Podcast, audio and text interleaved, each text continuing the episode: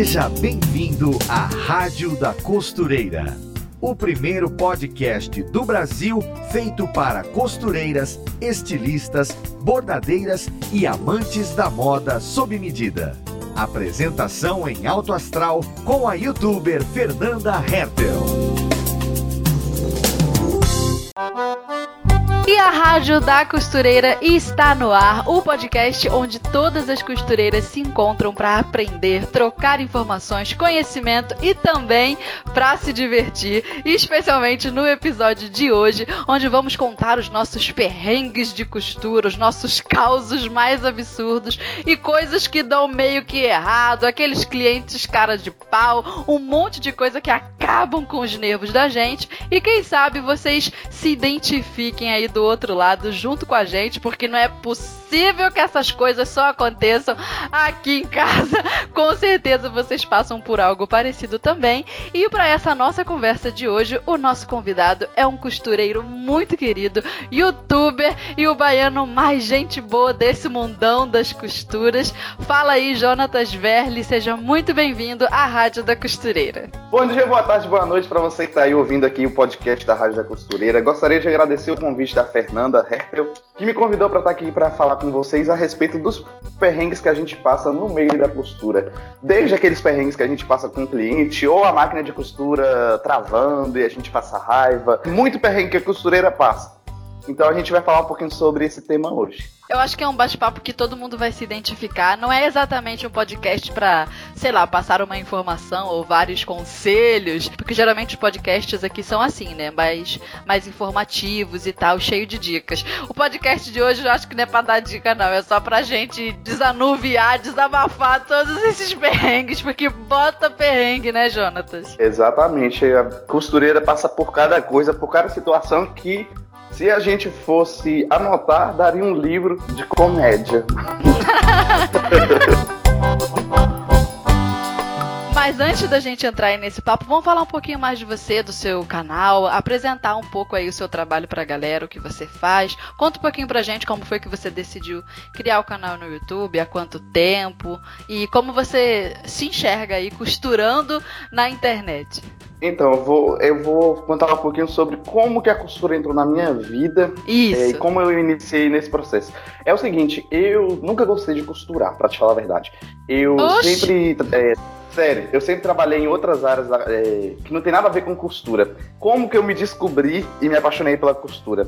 Minha avó ela sempre costurou desde quando eu era criança, 50 anos, há mais de 50 anos. Só que eu nunca dei importância, eu nunca quis aprender. Aí, certo dia, é, eu encontrei um, um diploma de corte de costura que minha mãe fez e estava perto do aniversário dela, eu queria dar um presente para ela. Aí eu perguntei para ela bem assim, é de quem esse certificado? Ela falou bem assim, é, é meu. Aí eu falei, por que, que você não me falou que você costurava? Pra você costurar umas roupas bonitinhas pra mim?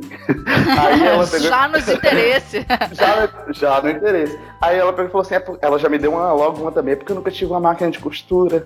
Ah, Aí eu, ou seja, eu tive que ir lá, comprei a máquina de costura, dei pra ela de presente. Aí daí em diante a máquina ficou lá parada, que ela deixou pra lá, costurou uma camisa pra mim. Depois disso eu peguei e falei, me ensina, que eu não vou dar esse dinheiro a perder, não. Eu comprei de costura, nem que eu, nem que eu aprenda a costurar, eu vou aprender. comprei Aí pra tu, gostaria mas quem vai usar sou eu. Comprei pra turma que vai usar só eu. Peguei e costurei a primeira camisa social. Aí aquilo ali eu já senti uma sensação maravilhosa de pegar um tecido e do nada fazer uma camisa. Inclusive eu tenho essa primeira camisa até hoje, é uma das minhas preferidas. Aí daí em diante eu só fazia camisa. Chegou uma hora que não tava cabendo mais camisa no meu guarda-roupa. Aí eu- Não tem, bastante camisa. Aí eu peguei e falei, me ensina a fazer short agora, ou bermuda e calça, pra eu poder é, aprender, pra poder Então fazer ela o conjunto. sabia costurar mesmo, né? Ela sabe costurar, ela é muito perfeccionista, ela é Mas muito não gosta. Só que ela preguiça. Ah, tá. Aí daí em diante eu peguei e comecei a gravar vídeo de brincadeira. Eu gravei um vídeo só mostrando a máquina de costura, e daí em diante foi indo, foi indo, eu fui postando. Aí quando eu fui ver, foi- foi crescendo, né? Hoje já tem 190 e poucos mil inscritos no canal. Olha aí. Hoje eu já, já, já é uma profissão, uma coisa que eu não consigo viver sem, sabe? É aquilo que eu me encontrei. Eu sempre tive dúvidas em relação a qual profissão seguir. Aí quando eu comecei a ter gosto mesmo pela costura, sabe quando você faz aquela coisa que te dá prazer e que uhum. você se descobre, que você fica a vida inteira, pessoas, seus amigos te perguntam, você vai ser o que quando crescer? Aí você não sabe o que você vai ser. Aí hoje eu tenho certeza que eu quero ser algum profissional dessa área. Desde a, talvez a confecção. Ou eu gosto mesmo, na verdade, é da confecção em si. Por isso que eu faço o design de moda, que é o, a aquela coisa mais braçal, sabe? De produzir mesmo, de fazer a roupa acontecer do zero. Isso. Mais do que a criação, eu gosto mais de produzir, de cortar o tecido, de. Ah, tá. De, essa sensação de estar tá fazendo, de pegar o tecido do zero ali, transformar ele e ver a peça pronta. Isso aí. Porque isso, isso é, um, é um profissional até raro, sabia? Mas eu acho muito legal. Porque cada vez mais estão aparecendo profissionais assim. Todo mundo que entra numa faculdade de moda, por exemplo, quer ser o estilista. O cara que só inventa, mas não sabe a diferença de um botão para um bolso né? Exatamente. E ele só cria. E não sabe costurar, não sabe nada de modelagem. E parece que essa é, a vaga do, de quem realmente faz a, a profissão, de quem realmente faz a roupa acontecer, pega o tecido do zero, ela tava um pouco meio que jogada de lado, não era muito valorizado. Mas agora tá Exatamente. tá acontecendo o contrário, né? Até porque é onde a mágica acontece quando a gente junta tudo e é faz é, a roupa existir. Por exemplo, um grande estilista, o que, que ele faz? Ele pega, ele vai lá, cria a ideia, o croquis, e passa para os profissionais. Vai encontrar um modelista, o modelista vai fazer a modelagem, depois ele vai procurar uma costureira, uma bordadeira, tudo. Ele só, ele só tem praticamente a ideia. Eu gosto mais daquela coisa da produção ali, do cortado, do bordado, linha na agulha. Gosto disso. E depois ver tudo pronto, né? Nossa, que alegria. Achei muito legal sua história que você aprendeu com sua mãe. Sabe naquelas máquinas antigas? Máquina de costura daquelas antigonas que a gente sempre brincava de rodinha, sabe? De Sei. dirigir na roda daquela máquina. Aham, eu também dirigi na roda da, da máquina da minha avó e da minha tia. Se, a, se, alguém me se alguém me perguntar qual foi seu primeiro contato com a, com a máquina de costura, foi quando eu brincava de dirigir naquela roda da máquina de costura e fazia o pedal que balançava para frente e para trás, né? Porque era aquela máquina de pedal, fazia aquilo de, sei lá, de brincadeira, sempre tinha um bonequinho, alguma coisa ali. Eu também tive essa fase, mas eu não aprendi a costurar por incentivo de alguém da família não. Ninguém na minha família assim é, é muito costureiro. Tinha essa minha avó e a minha tia, mas elas sei lá, costurava lençol, sabe? Não exatamente roupa, não tinha muito é, um contato com a moda. Isso veio depois mesmo.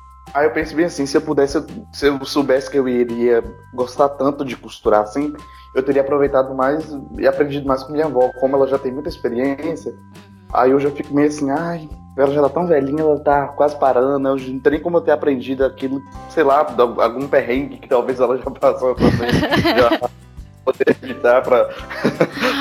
Pra aprender com erro sem precisar quebrar a cara, né? Mas a gente sempre quebra a cara, até quando não precisa. Exatamente. Eu acho que um dos perrengues que a gente mais passa também, já começando aí a nossa listinha de perrengues, é quando a gente acaba errando numa peça, tendo que desmanchar a bicha toda, e a gente já sabia que ia dar errado. Porque a gente errou de teimoso que é. Caramba, como isso acontece? você não quer desistir, você acha que vai. Você sabe que vai dar errado, mas você só vai desistir depois que você passou a costura, viu que deu errado e que você vai ter que voltar descosturante.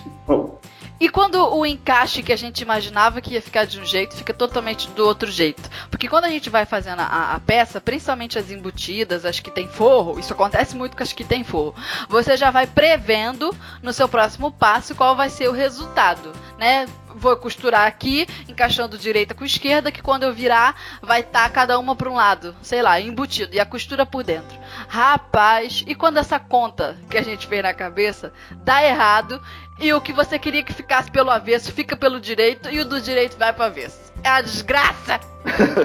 um perrengue maravilhoso que acontece é você pega, costura aquela peça toda embutida, com aquele acabamento com ponto e tudo, aquela coisa mais ah. bam, bam, bam. Beleza, aí chega no dia da sua cliente vir provar, ela vai, ou ela engordou ou ela emagreceu demais. Aí você tem que desmanchar aquilo tudo. Olha, eu não tenho muita experiência com cliente, não. Mas isso já aconteceu comigo mesmo. De, de, de fazer aquilo tudo, mas tá um pouco longe da data que você quer usar aquela roupa. Aí a bicha tá prontinha, certinha, tu ajustou no teu corpo toda costurada. Você põe no cabide e fica esperando o dia de usar a roupa. Quando tu vai vestir, sei lá, tu emagrece alguma coisa. Eu emagreço com muita facilidade. Fui daqui até ali sem tomar café, perdi 4 quilos. Aí isso acontece com a roupa e dá uma raiva. Aí o que, que acontece? Eu já botei uns alfinetes, principalmente na cava. Sabe quando a cava tá mais larga porque a pessoa emagreceu? Isso acontece muito comigo. É um perrengue que me acompanha é a bendita da cava porque os braços são finos e toda a cava é grande para mim. Aí eu boto um alfinete ali e vou pra festa alfinetada. Não dá pra ver, né? Mas eu sei. Olha como é que é a casa de ferreiro, espeto de pau, costureira com, com os alfinetes. ah, às vezes na pressa é o que dá pra fazer. Nem um alinhavo a gente tem tempo de fazer. É perrengue mesmo. Ah, já teve. Teve um perrengue mesmo que já aconteceu de. Eu acho que não sei se foi até você que me comentou uma vez comigo, da cliente ficar pelada na sua frente. Menino, olha, esse é um perrengue que eu, eu, tomo, que eu, eu tomo um susto toda vez. Eu não sei o que, que dá nessas clientes que quer ficar pelada de qualquer jeito na minha frente, na frente das costureiras. Eu nunca tive assim, é, é, experiência de, de receber cliente no meu ateliê próprio, nunca fiz isso. Mas eu já trabalhei numa confecção que de vez em quando é, umas clientes apareciam por lá porque elas queriam uma coisinha específica e era uma confecção de biquíni. Então, para você ficar pelada, é um salto, entendeu? Porque é de biquíni, a roupa já é pequena. Aí, lá estava eu costurando bonita. Aí o, o, o patrão lá, o chefe, que era o Luiz, que me ensinou a costurar, falava assim: Ó, Fernanda, hoje vai vir uma menina aqui, que ela é muito chata com biquíni e ela quer, tipo, sob medida. Moda praia sob medida. Eu falei: tá bom. Meu Aí eu Deus ficava preparada. Pois é, já tava preparada. Aí a gente começava a conversar, ela dizia o que queria, escolhia o tecido, eu já tava meio que ali esperando que a bicha fosse uma hora trocar de roupa, experimentar alguma coisa. Aí tá, nesse momento, ela não me pegava no susto. Afinal de contas, é só uma mulher pelada como qualquer outra. Eu tava preparada. Mas às vezes, do nada, eu estava sentada na máquina. E a bicha me vinha desfilando com os peitos de fora. e eu sentada ali no meu banquinho costurando. Teve uma vez, eu juro pra vocês, isso aconteceu. Eu estava na galoneira, sentado no meu banquinho costurando. Aí o que acontece? O, o ateliê lá, ele era meio que apertadinho. E a, a máquina, ela tava numa posição que eu tava de costas pra porta. Então a pessoa que vinha de lá, que era onde tava o banheiro, onde a menina se vestiu e tal, trocou de roupa e experimentou as coisas, é, tava, tava nas minhas costas, eu não conseguia ver quem vinha. Aí ela foi lá, experimentou a roupa toda, o biquíni, e, e veio me mostrar. E eu sentada na máquina costurando de costas. Ou seja, ela chegou em silêncio, quietinha, sem eu perceber, com o peito de fora. No meu banco de onde eu tava, no ato de virar a cabeça pra atender ela, a minha boca, a menina era baixinha, tava mais ou menos na altura do peito dela. Jonas, eu juro pra você, por dois milímetros que eu não encostei a boca no peito da garota. Olha, mas aquilo me deu uma raiva. Como que a menina chega quietinha e me dá um susto com os peitos na minha cara. Olha que situação. E o, o rapaz, o Luiz, ele tava olhando de fora e ele viu que ia dar ruim, mas ele não tinha como fazer nada porque eu tava de costas e a menina tava chegando. Quando eu virei, eu. Olha, eu não sei o que, que a, a menina pensou. eu não sei o que, que a menina pensou. Só sei que foi assim. E eu quase que meti a boca no peito da garota. e o Luiz se segurou pra não rir da minha cara, porque eu fiquei roxa, vermelha, verde, azul, amarelo e todas as cores. De vergonha. E foi nesse dia que eu quase botei o peito da cliente na boca. Cara, se, tem, se, isso não é um perrengue de costura, eu não sei. Teve um perrengue também de uma outra cliente que insistia em ficar pelada. Não sei, esse pessoal adora ficar pelada. Eu, eu tenho dificuldade, sabe? De ficar, é, trocar de roupa na frente das pessoas. Tem gente que consegue, né? Na frente das amigas. Não sei como é que você é. Tem gente que adora, tira uma roupa em qualquer lugar. Eu, eu tenho uma dificuldade que se tem um banheiro ali, é só eu entrar no banheiro, trocar de roupa, depois eu saio. Tem gente que consegue, né? Eu não consigo muito. Eu tenho, assim, um pouco de vergonha, não sei. Sei lá. Eu não sou desse tipo, mas quem é, eu respeito Desde que a pessoa me, me anuncie que vai ficar pelada. E as um aviso prévio pra você se preparar, né, Fê? Pois é, porque eu tô lá muito bem da vida, de repente, pá, uns peitos, mas teve uma cliente uma vez que também queria, nessa mesma é, confecção de biquíni, que ela queria um biquíni de bojo que tivesse uma amarração, um jeito, para deixar o seio dela mais bonito. Porque ela tinha um silicone na época que ela colocou. Era. Fazia tempo, sei lá, antigo. Uma coisa assim. Tinha alguma coisa a ver com silicone. Aí eu já tava meio preparada para ver um peito siliconado estranho. Tava meio preparada. Mas a menina agindo com muita naturalidade. Porque era, é uma galera que fica pelada fácil. Foi isso que eu falei. Tem pessoas que não ficam peladas fáceis. Outras ficam peladas muito fácil. Então, se é uma naturalidade, ela tira a roupa como tá bebendo água. Aí tá tava eu e o Luiz. E a menina, vral, tirou a roupa. Jonatas, você pensa num peito que um olhava pra esquerda e o outro olhava pra direita. e eu me segurando, sabe? Porque você não pode constranger a, a cliente. Você vai rir do peito da menina. Ainda mais quando a menina já fala que. Né? Pois é, mas foi difícil, porque, era, porque ela era muito magrinha e o silicone era grande e era aquela prótese antiga, bem redondinha, que hoje em dia ninguém bota mais porque não é natural. Era aquela prótese que ela tinha. E tava muito torta, o cirurgião não acertou aquele peito ali, não.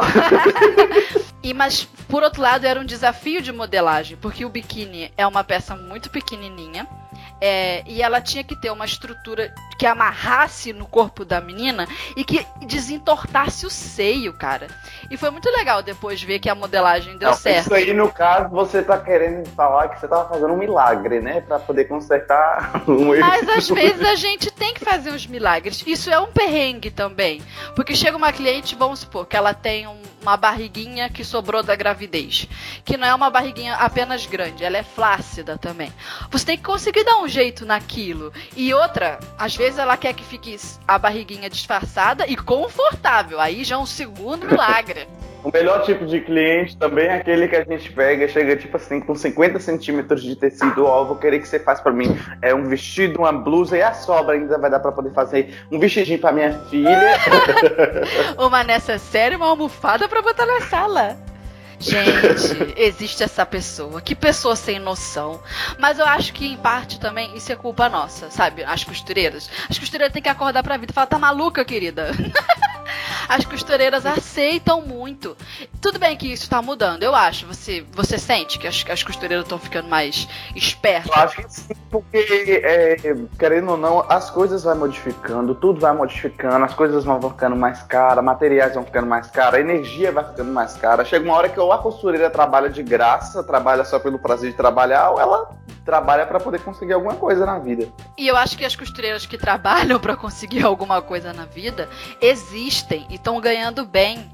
A gente precisa só seguir o que ela, essa galera tá fazendo. E geralmente é aquela costureira que tem contrato, é aquela costureira que fala: não, comigo é assim, é assim, é assim. Se não for assim, você pode procurar outra, viu? Eu não vou, não vou baratear o preço do meu trabalho porque eu tô cobrando um preço justo. E às vezes a gente deixa de fazer isso porque tem medo, né, de perder o cliente, sei lá, de ficar sem nada. É uma coisa que acontece muito grande. Às vezes, é, por exemplo, eu já cansei de ver. É, às vezes a costureira lá da esquina ela cobra dois reais para poder costurar uma blusa. Aí você quer cobrar ali uns 35, 40, que é um, um preço de um trabalho, assim. Aí ela vai lá e prefere ir na outra lá, e quando chega, você já viu aqueles tipos de foto que fala, tipo assim, expectativa realidade. Uhum, uhum. Muitas vezes a costura barata você acaba sendo mais caro, que você desperdiça seu tecido e você poderia ter feito uma peça maravilhosa com uma costureira que faria o trabalho decente. Cobrando Enfim. mais que é o preço justo, né? Pela, pelo é conhecimento que ela tem para fazer aquela peça bem feita. Ó, enquanto existir a costureira que cobra um real para poder costurar uma peça, sempre vai. No, o mercado não vai valorizar. A partir do momento que as pessoas começarem a se valorizar, vai valorizar tudo e tudo vai ser valorizado e a gente vai ter um trabalho que vai ser valorizado. Tudo depende da gente mesmo. A própria, enquanto a costureira não se impor, não tomar uma, sei lá, uma consciência. Às vezes, por exemplo, eu vou dar um exemplo. Um exemplo. É, eu conheço uma costureira que ela, às vezes a cliente chega lá de madrugada, ó, oh, eu preciso disso aqui urgente, preciso... é um perrengue também, viu? Uhum. Pra onde? Pra onde eu preciso, porque amanhã cedo eu vou estar tá viajando. Aí você vê lá a costureira de madrugada, costurando, que a costura. Você sabe, costureira tem a visão, visão prática, né? Mas uhum. costureira. Aí a gente não enxerga nada, a gente é tudo cego. Eu tenho oito de miopia, só pra constar. Meu Deus. É, fundo de garrafa, é. A gente de noite costurando tecido preto, morrendo pra passar uma linha na agulha. Eu sofro de passar linha na agulha de, de preta. Às vezes é, a pessoa não valoriza, né? Como é que não valoriza o trabalho de alguém, a mão de obra e são anos de experiência? Eu acho que tem muito isso também. É um perrengue você ter que lidar com gente que não valoriza o seu trabalho. Pessoa cara de pau que quer que você trabalhe de graça. E quando essa pessoa é parente, dá mais raiva ainda, que isso é um outro perrengue de costura.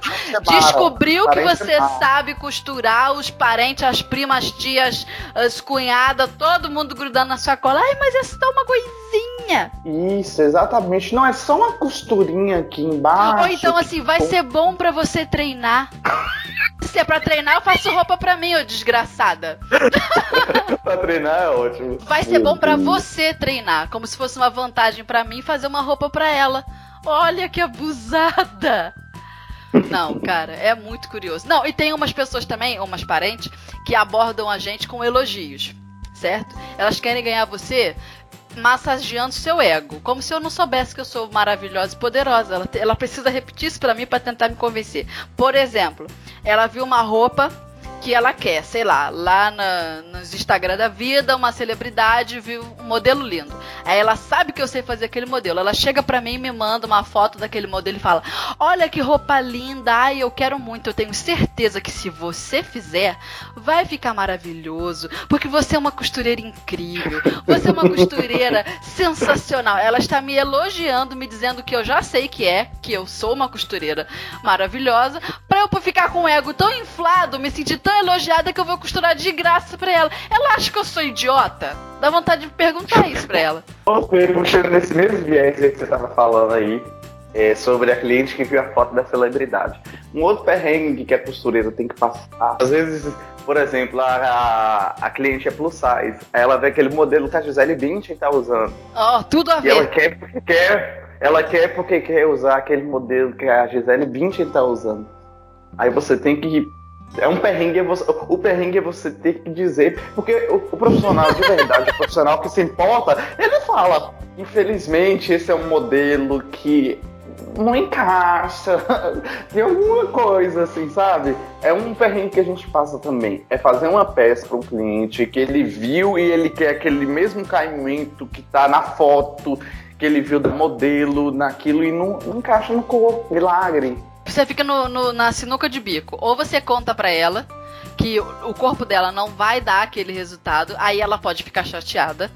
Ou você. O perrengue não... maior, como você conta isso? Isso, como você conta já é o primeiro perrengue. Aí, se por acaso você tentou falar, ou não sei, desistiu. No final das contas, ela conseguiu o bendito do modelo. E ela não vai gostar isso do é resultado. Grande. Isso, isso aí. Você falou que eu ia dizer. É. Nossa, a gente tá tão sintonizado. Ai, que sintonia. Você falou que eu tava pensando. Porque, porque o que acontece? É um perrengue tão grande porque você tem que dizer pra cliente que aquele modelo não vai dar, não vai rolar no corpo dela. Depois, é, como você diz? Aí você vai e fica assim, não, eu vou fazer. Aí você pega e faz. Aí no final, quando ela vê que ela entra aquela coisa no corpo dela, que ela vê que não é a mesma coisa. A culpa é sua. A culpa é sua ainda de novo. Esse costureiro não costura bem. Quer ver uma coisa também que não, costuma dar muito isso? A mulher que tem seio grande, natural, e espera o resultado num vestido, por exemplo, que tem um decote profundo, onde a referência dela é uma modelo que tem silicone. Porque o seio de silicone é durinho. Ele sustenta uma modelagem, uma estrutura que nem precisa ter, porque tá grudado naqueles calombo siliconado ali, ó. Tá aquele tecido solto, tá aquele tecido solto lá em cima, sem marcar nada, mas a teta tá lá em cima. Isso, porque tá grudada ali no silicone, entendeu? Aí a pessoa tem o seio grande também. Eu sei porque eu também tenho um seio grande. Se você olhar pro tamanho do meu seio em relação ao meu corpo, é um, um, um seio que um, poderia ser um silicone pelo tamanho, mas é um seio natural, ou seja, é totalmente diferente. Ele não tem aquela coisa dura para cima, não são duas, dois pedregulhos grudados no meu tronco. mas às vezes a cliente não tem essa, consci essa consciência. E acaba que o quê? A culpa é nossa, que a gente é incompetente. É, é isso aí, acontece muito. É um perrengue também, isso aí.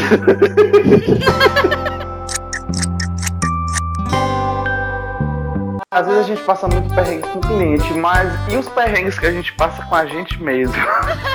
Porque às vezes não envolve só o cliente, às vezes envolve uma máquina de costura, às vezes envolve você tá na pressa, às vezes uma energia falta você tem que fazer milagre. Ah, você tá costurando no meio da costura. Já aconteceu isso com você? É tão. Imagina.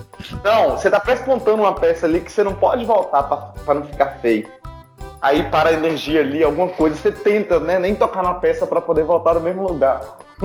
Mas não, às vezes não pode deixar também, que se a nossa máquina estiver meio que descalibrada, vaza óleo, mancha a peça toda. Você não pode deixar a peça ali com a agulha enfiada, esperando a luz voltar. Porque às vezes você volta e a peça já tá toda cheia de óleo, porque o óleo desceu pela agulha. Então você tem que tirar, desmanchar todo aquele pesponto que tava perfeitinho, porque não dá para fazer uma emenda, às vezes no meio do decote, bem ali na frente.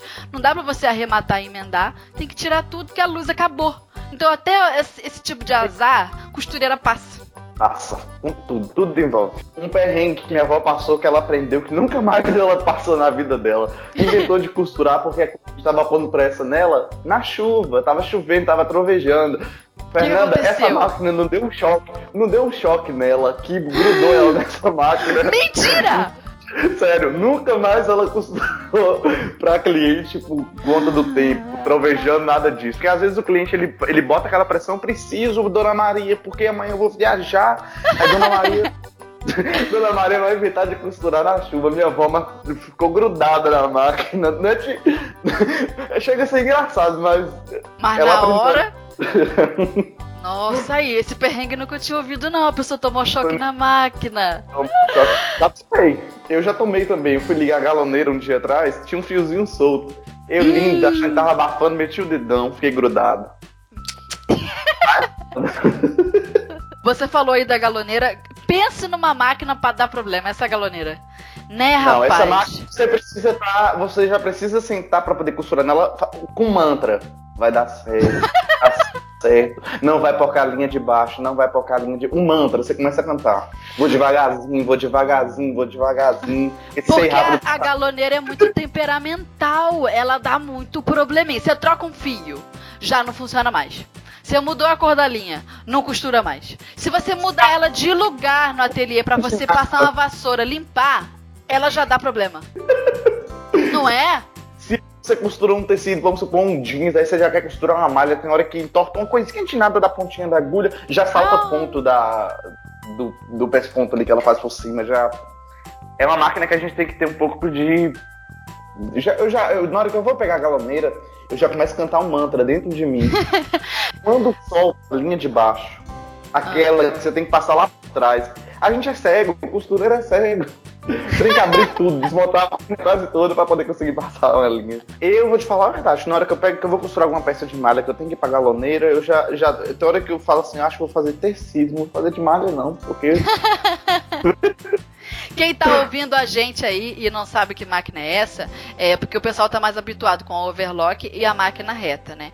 A galoneira é uma máquina que faz os acabamentos, por exemplo, se você tiver aí vestindo talvez uma blusinha de malha, uma t-shirt, o acabamento da bainha, aquele que tem duas agulhas por cima e atrás tem um fio entrelaçado, como se fosse um zigue-zague esse, esse tipo de costura é feito na galoneira. Biquíni também é, a gente consegue adaptar com a overlock, com a reta, mas o mais indicado mesmo para moda praia, moda fitness, é essa galoneira, que porque o, o ponto dela é elástico, né?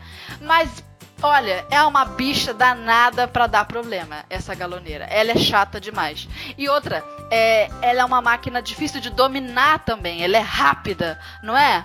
É uma máquina, ela é uma máquina, ela é muito diferente da máquina convencional. Eu mesmo, eu apanhei, apanhei para passar linha, eu apanhei para poder aprender os macetes. É tudo é macete. Encaixar aquele bendito daquele viés, o aparelho o do viés. O que, que eu tive que fazer para poder já não passar mais? Eu passava raiva, eu gastava tanto tecido para poder conseguir passar o viés para bater no, no rumo certinho.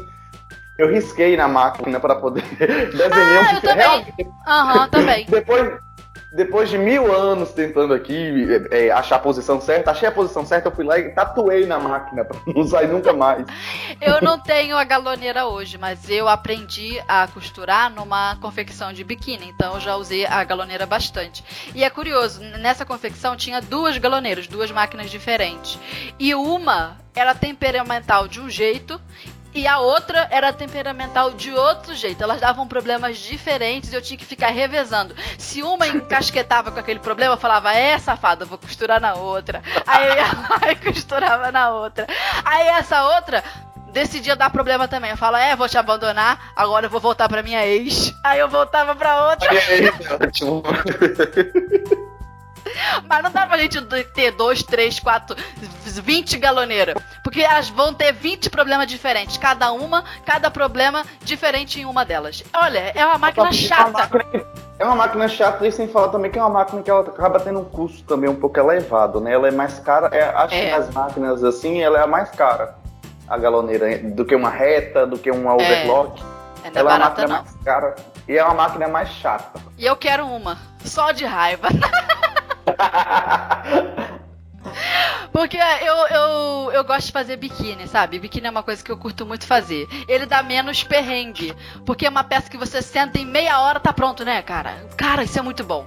Não, você chegou ali, você cortou 10 biquíni, você sabe que em 30 minutos que você sentou aqui na máquina, que é, tem biquíni que é só passar viés praticamente. Aquele é, e você emenda exemplo, um no outro. Aham. Uhum já segue ali direto ali, se você pegar em produção. É por isso que tem muita gente que eu conheço que, que é costura, que só costura, por exemplo, lingerie ou costura moda, é, é, moda íntima, moda praia, porque, querendo ou não, quem trabalha com malha é mais rápido a confecção em si é. do que tecido. tecido. Tecido é mais complicado, tecido tem muito. Você está trabalhando muitas vezes com tecido que não tem elasticidade, que ele tem que ter aquele caimento no corpo, então você e passa é um acabamento, pouquinho. é. Mas é gratificante. É, é verdade. Porque chega uma hora que quando você só faz moda praia ou é, modinha, você se cansa da facilidade. É tão fácil, tão fácil que você fala, ah, já sei fazer isso aqui. Mas aí quando vem o desafio do tecido plano é legal. Eu, eu senti muito essa diferença também de perrengue, sabe? Entre a costura uh, de malha dos tecidos elásticos e depois quando eu comecei a fazer tecido plano. Porque eu, eu fiz tecido plano só depois. Eu fiquei uns dois anos, três, sei lá, só pegando tecido ah, elástico. Biquíni, malha, vestido das piriguetes, tudo. É, é, legging, essas coisas. Mas eu aprendi bastante. Porque é curioso, é a gente aprende com os perrengues da malha. Ele, eles, eh, os erros ensinam muitas, muitas coisas. E um corte que você faz diferente. Quer ver uma coisa que dá problema também com a galoneira? E agora eu lembrei. Você está fazendo um biquíni, né? Aí você constrói ali a parte do bojo, que ela é mais gordinha, porque tem vários acúmulos do tecido e a própria espuminha do Sim. bojo é mais volumosa. Aí você quer botar uma alça naquilo ali e a costura da galoneira vai ter que passar necessariamente por aquele espaço ali de tecido mais acumulado, que tem um voluminho. Hum. Mas você começa só com o viés. Aí tá tranquilo. O ponto tá bonito, você olha o avesso do ponto, que galoneira é assim, é um olho no padre e outro na missa. Você tá costurando, tá lindo por cima, mas pode estar tá tudo errado por baixo. Então você costura um pouquinho, Exatamente. olha o avesso. Costura um pouquinho, olha o avesso, não é assim? Então, Isso, aí você fez ali a alça bonita. Chegou a hora de encaixar a parte do biquíni que tem esse volume do bojo. E o ponto engasga, rapaz. Ele tava costurando lindamente antes, só no viés. Você bota um voluminho ali a mais que a máquina vai ter que passar por cima, já desarranjou tudo. E você não sabe onde é o erro, porque você fica procurando na máquina o fio tá no lugar certo, não tá enganchado, ou, não sei o que, o aparelho tá certo. E simplesmente não tem explicação. Não tem explicação. Aí você desmancha, faz de novo, desmancha, faz de novo, desmancha, faz de novo. Você fala assim: quer saber, dona galoneira? Tchau pra você, vou fazer outra coisa. Aí você faz. Exatamente. 40 minutos você volta, funciona. Como posso dessa, dessa, de, de, de tudo isso aí que você falou? Cara, não é possível que só nós dois soframos com essa galoneira. Acho que todo mundo sofre. Se você que tá ouvindo aí a gente, deixe no comentário, por gentileza, um perrengue que você já passou com a sua galoneira. Se você não passou, minha amiga, você pode ter certeza que um dia você vai passar. Um outro tipo de perrengue que a gente passa muito na relação à costura é quando a gente pega peças para poder fazer consertos. Por exemplo, às vezes o cliente ele engordou ou ele emagreceu. É mais difícil quando o cliente quer enlarguecer uma peça, que ele quer que você tem que fazer um milagre, pegar aquela peça que está torando e enlarguecer ela de alguma forma. Então, acho que esse é um dos perrengues também que, é, é, você, tem que, que, você tem que forçar muito sua mente para poder usar, para poder. E geralmente não fica muito bom, né? Às vezes aquela peça que a pessoa tem tanto amor por aquela peça, a pecinha velha toda bufada, toda velha, mas a pessoa ama vestir aquela peça e ela não quer desistir da peça. Eu já nunca. Tem peças que a gente não quer desistir. É. Tem um valor Mas nesse emocional. caso, uma opção legal seria emagrecer, né? a pessoa não quer. né? Se a peça tá apertada, o que você faz? Você volta a ter o corpo de antes, vai caber certinho. Olha aí. Mas a gente não pode falar isso pra pessoa. E às vezes eu acho que esse, esse, tipo de emenda fica tão feio que às vezes a pessoa, tipo, ah, essa calça jeans não cabe mais em mim, mas eu tive uma ideia brilhante, tá, dona costureira? Você que vai executar, mas a ideia de stylus é minha. Olha, que tal você abrir ela aqui pela lateral e colocar uma chita florida? Você fala, oi? Isso me, fez, isso, me faz, isso, me fez, isso me faz lembrar muito de um caso que uma amiga minha que é costureira, ela é um caos, não é de costureira, um caos. Então esse caos, na hora que ela me contou, eu ri tanto, porque o nome do concerto se chama Concerto de Cabide. Aí vem a pergunta, por que conserto de cabide? Você vai usar é. cabide para poder costurar, alguma coisa? Aí é, ela me falou que ela atendia muito cliente, aqueles clientes que chegou com aquela peça, ah, eu preciso que você aperte aqui 0,4 milímetros aqui dessa parte. nessa parte aqui eu preciso que aperte 0,2, 0,3, 0,5. Porque eu tô porque sentindo essa... que não tá bom. Estou insatisfeita com essa peça. Aí, o que, que ela fazia? O que, que ela fazia? Ela pegava colocava essa peça no cabide, deixava lá. No outro dia a cliente chegava, e aí, consertou a peça? Aí ela pegava e falava, sim, consertei, tá lá no cabide. Aí ela pegava e vestia a peça. Nossa, agora sim, tava ah. ótima essa peça. Ela não fez nada, só deixou a peça no cabide. Daí o nome, conserto de cabide. Por que ela não, não, não abriu a peça e fez nada? Fez nada, conserto de cabide, o nome então, do. Então é, é psicológico? psicológico, sei lá. Aí, aí a cliente veste e, e, e, sente diferença? Agora sim, ficou boa. Agora. Como é o nome disso? Conceito de cabide. O nome disso aí é efeito placebo. Efeito placebo, é isso aí que eu tava tentando lembrar. Caraca! Mas a costureira que que faz isso é só porque ela sabe que a, a cliente também tava inventando os milímetros onde não tinha, né? Porque se o concerto for grande, não dá pra, não dá pra botar no cabide pro Covid fazer a mágica. Eu achei muito, muito engraçado o jeito que ela falou. Ela... E ela cobra por isso, é um jeito de ganhar dinheiro fácil, olha aí, ó. Conceito de cabide. Não é uma forma honesta, né? Mas ela falava assim, ah, às vezes chegava um cliente lá, era, era coisa que nem é pra poder fazer, colocava no cabide, deixava, daqui a pouco ela vinha e falava, eu falava que tinha feito, já fez, fiz. Beleza, vestiu agora sim, tô boa. Nossa, vestiu muito melhor. Olha o caimento. Antes estava ruim. É, olha, é, essa do, do, do concerto de cabide eu não conhecia, não. Foi tu que me contou. Foi. Essa treta aí, essa, essa, essa mutreta aí. Quando uma amiga, uma amiga minha falou desse concerto de cabide, mas me deu um ataque de riso tão grande, porque, querendo ou não, ela ainda falou bem assim: ah, minha irmã ganha muito dinheiro com conceito de cabide. O que me fala? Eu quero aprender o tal do conceito de cabide também. Quero, ganhar... eu quero ficar rico quero também. Ficar rico, quero ganhar dinheiro com o conceito de cabide. Ela pega, coloca a roupa no cabide, deixa lá, todo dia. Agora todo mundo já sabe. Agora os clientes, se ouvir a gente, já vão saber do, do macete. Cuidado com o conceito de cabide, clientes. Ou costureiras, fiquem atentos. Será que já fizeram algum conceito de cabide comigo e eu não sei? Isso, já, é isso que faz a pergunta. Será que já fizeram conceito de cabide comigo e eu nem sei? Porque eu sou uma pessoa dessas bem chata que tá faltando 3 milímetros aqui, ó. Você pode ter certeza que já fizeram conceito de cabide com você e você nem sabe. Ah, fui enganada, olha aí. Tecidos que mancham. Às vezes é uma questão de. É um perrengue que a gente passa também, que já aconteceu uma vez.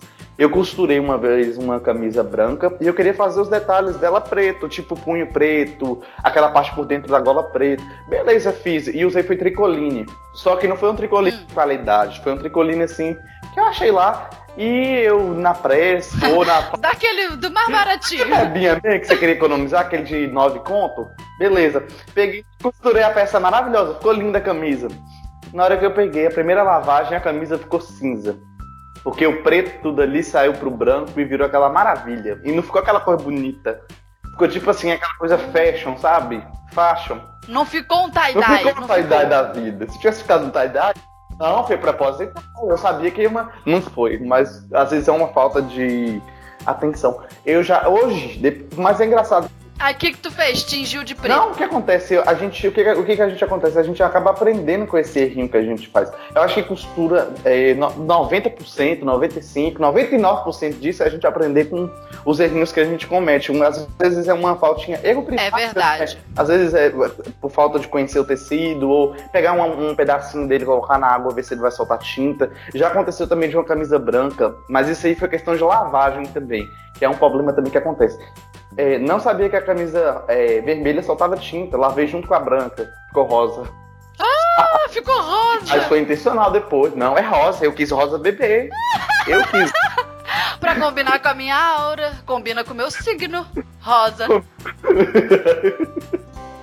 Eu fiz, foi intencional, às vezes acontece. E outra coisa também que é danado para manchar tecido é quando você muda alguma coisa no seu ateliê de lugar, estante, o lugar onde você guarda seu tecido, sei lá mudou de lugar e agora o sol que bate pela janela não batia onde estava batendo antes. E o sol Meu vai Deus direto no tecido e mancha o tecido. Fica aquela parte, fica aquela parte desbotada e aquela outra parte bonitona. Isso! A, a de baixo, onde não bateu o sol, tá linda.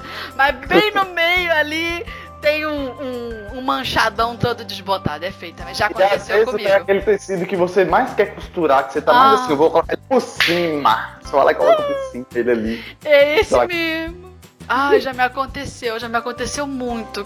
Quase chorei. Que raiva que dá. E, e, ele mancha de uma maneira que ele tava dobradinho, né? No, no lugar ali em cima. Aí a, o sol bateu por cima e manchou. Esse lugar da dobra não é tipo na, na pontinha, é bem no centro do, do, do corte. Não dá pra aproveitar mais nada, você não consegue fazer nada. Só não dá pra fazer uma roupa com um buraco no meio. Vou fazer uma saia godê com o um buraco da cintura. Ah. Tendência, né, Fê? Você pode lançar tendência, não. Esse, esse manchado do lado aqui é sujo. Esse manchado, coloquei no sol, demorou duas semanas para poder conseguir esse resultado. É artesanal, você não sabe? Hum, tá por fora.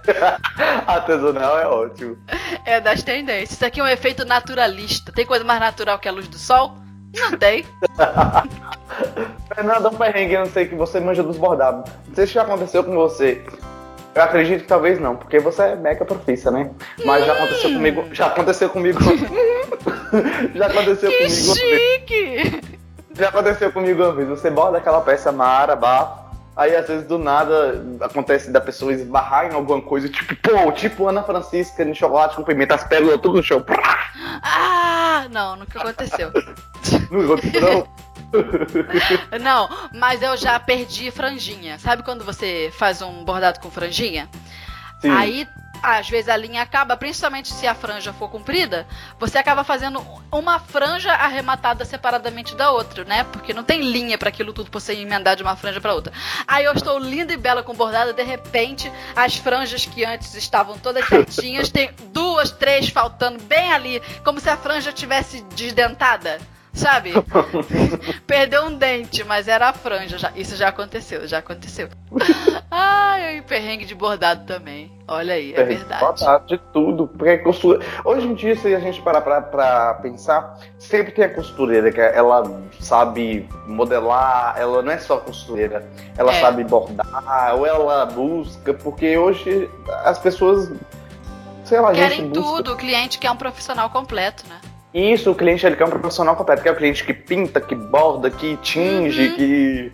Só não, a gente ainda só não sabe fazer o tecido ainda, né? Porque precisa das máquinas. Mas tem quem faça crochê, olha aí. Crochê é quase que fazer um tecido, né? Verdade. Tricô também. Ai, cara, esse universo é muito legal.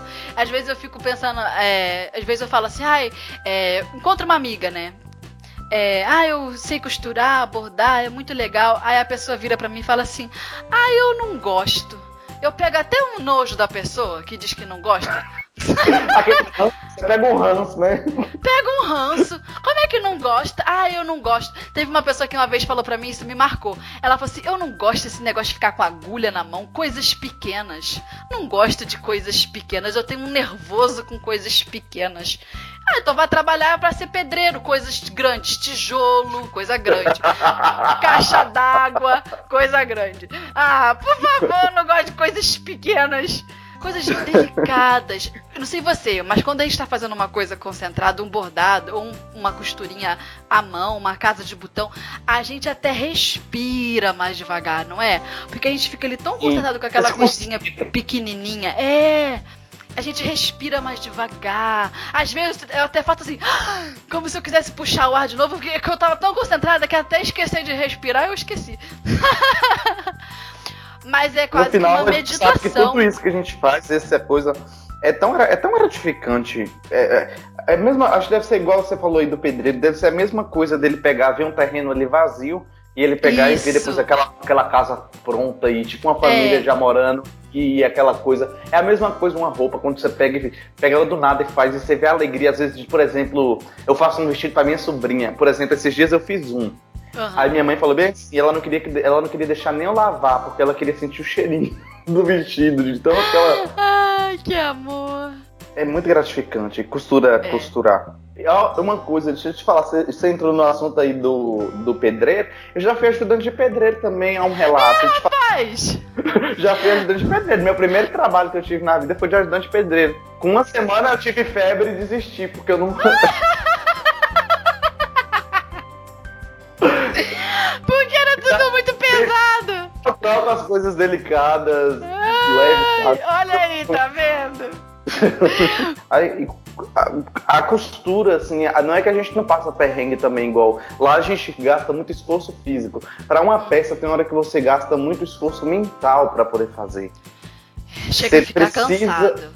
Que às vezes seu corpo tá ali, não tá cansado, mas sua mente está tão cansada às vezes.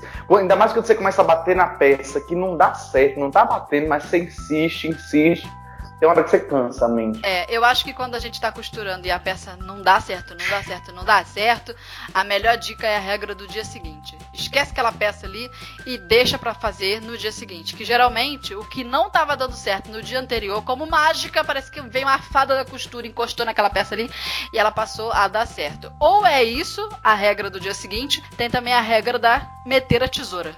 Tá com raiva, mete a tesoura. Pronto. Eu tenho um problema que é muito grande, é fazer as coisas pela metade. Por exemplo, eu tenho um vestido para fazer, uma calça e uma blusa. Aí eu começo a fazer a blusa pela metade, coloco na boneca. Começo a fazer a calça pela metade, coloco na outra. Começo a fazer a outra pela metade. Daqui a pouco eu volto de novo. Eu, eu, eu acho que é um, é um perrengue, é uma coisa também que eu passo, que é fazer. Às vezes é muita coisa para fazer e você quer fazer tudo ao mesmo tempo e você não faz nada. Não, essa de, de ter tudo ao mesmo tempo e não conseguir fazer nada, acho que todos nós experimentamos. Mas até que eu não faço isso aí não, que você falou, de fazer várias peças pela metade. Mas eu também faço uma coisa bem ruim. É, eu faço uma peça só, paro ela no meio e falo, ah, daqui a pouco eu volto para terminar. Esquece. E nunca volto. Também não começo outra.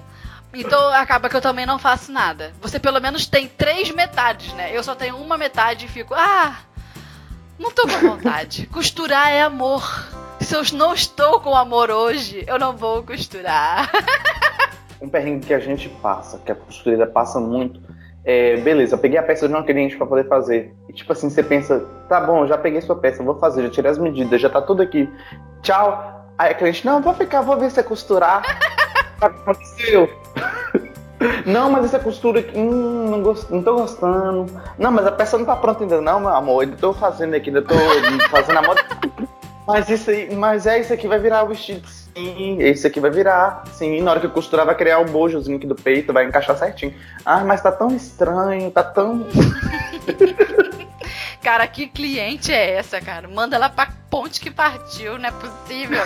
tem. É, eu nunca passei por isso, não, mas eu sei que tem. E, e chega para conversar. Não, é que eu botei os meninos pra escola, né? Os meninos estão na escola. Já fiz tudo dentro de casa, tem nada para fazer. Vim aqui conversar contigo. Aí dá vontade de falar na hora que eu tô trabalhando, porque você tá à toa, mas eu tô trabalhando. Ah, é, eu vim aqui conversar. Ah, que raiva. eu, eu, já vi casos assim, por exemplo, na casa da minha avó. Minha avó ainda costura até hoje. Ela só não pega aquele tanto de costura com muita frequência. Ela, o dinhe, ela ganhou o dinheirinho dela fazendo costura mesmo, assim. Por exemplo, vai ter uma festa na, em tal igreja. É, assim, por exemplo, lá na, na cidade dela, é uma cidade bem pequenininha. Aí, por exemplo, quando a igreja, vamos supor, a assembleia, sempre tem congresso, um congresso que tem que fazer aquele, aquelas mil peças. Uniforme, aham. Uhum. Isso. Aí surge, surge gente do além para poder levar tudo para lá e quer, tipo assim, você entrega hum, com aquela pressa. É cada modelo de vestido, é toda aquela é toda aquela criatividade e, por exemplo, assim, bota a, a pessoinha doida na cabeça que ela tem que costurar até de madrugada e fica doida. Aí quando ela fala bem assim, aquela fulana, ela fala bem assim, fulana vai vir amanhã. Fala que eu não tô aqui não.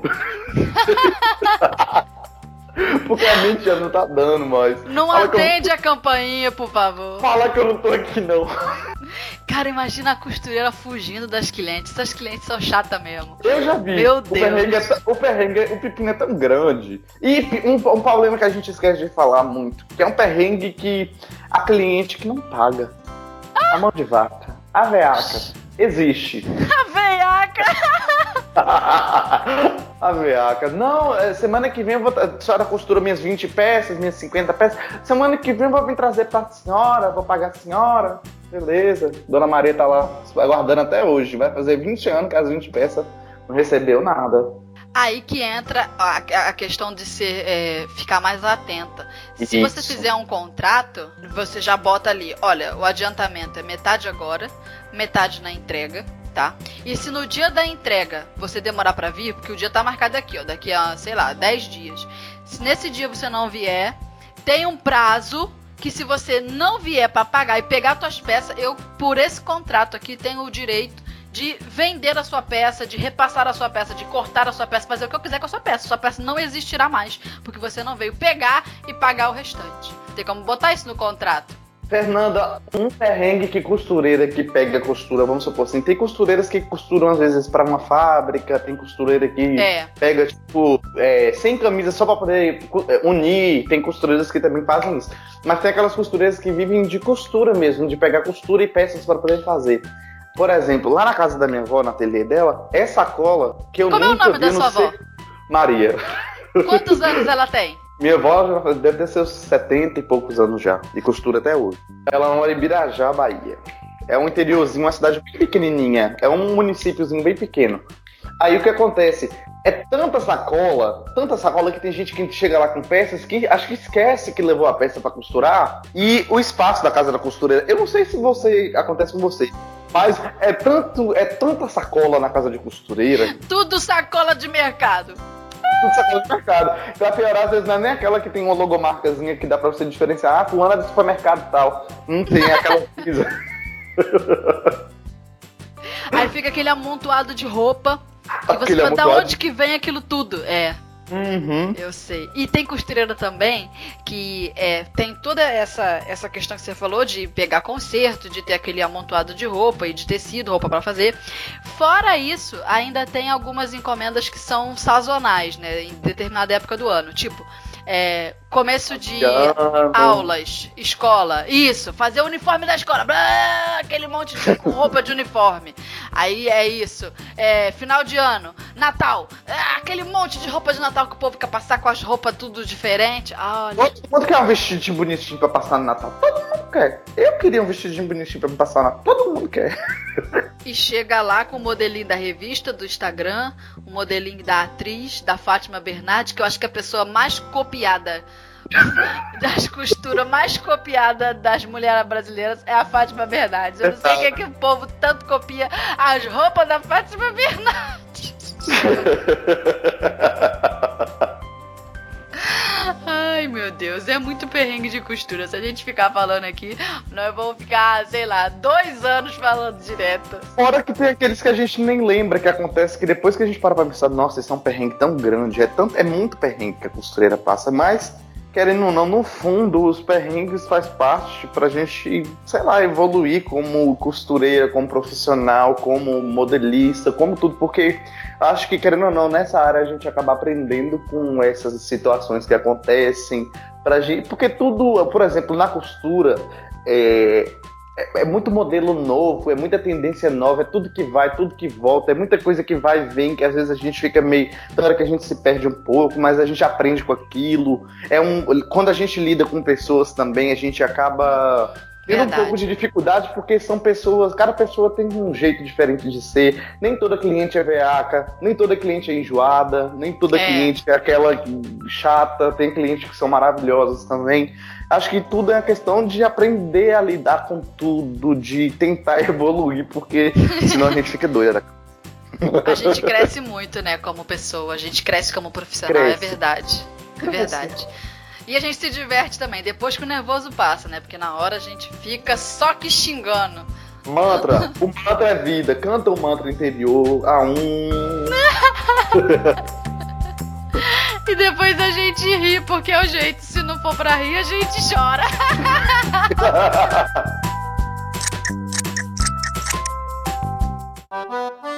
E depois dessas gargalhadas todas que eu chego a estar tá com o meu maxilar doendo de tanto rir, vamos ao arremate do episódio de hoje.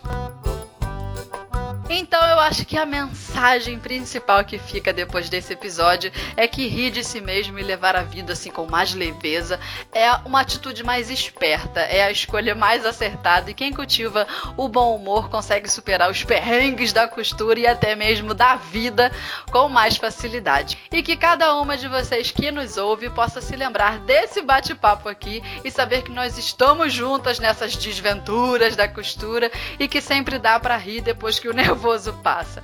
Conte aqui para nós nos comentários os seus perrengues de costura também, porque eu preciso muito saber e rir um pouco mais aí da nossa cara. Eu quero agradecer demais a sua presença aqui com a gente, Jonatas. Muito obrigada. Esse podcast não teria sido o mesmo sem você.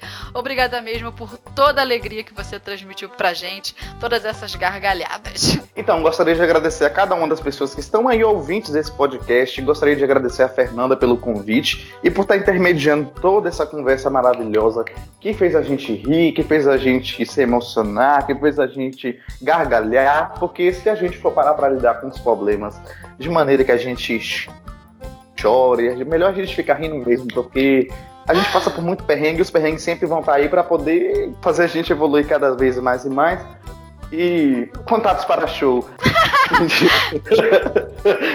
contatos para show é ótimo. É, todas as minhas informações é Jonatas Velho no YouTube, no Facebook. Tem minha página também no Facebook que se chama Tutoriais de Costura. Tem um grupo também que eu criei onde eu estou sempre lançando promoções quando eu crio algum tipo de produto novo. Sempre tem um grupo lá no Facebook que chama Cantinho da Costura, onde eu crio promoções exclusivas, viu, gente? É só entrar no grupo Cantinho da Costura.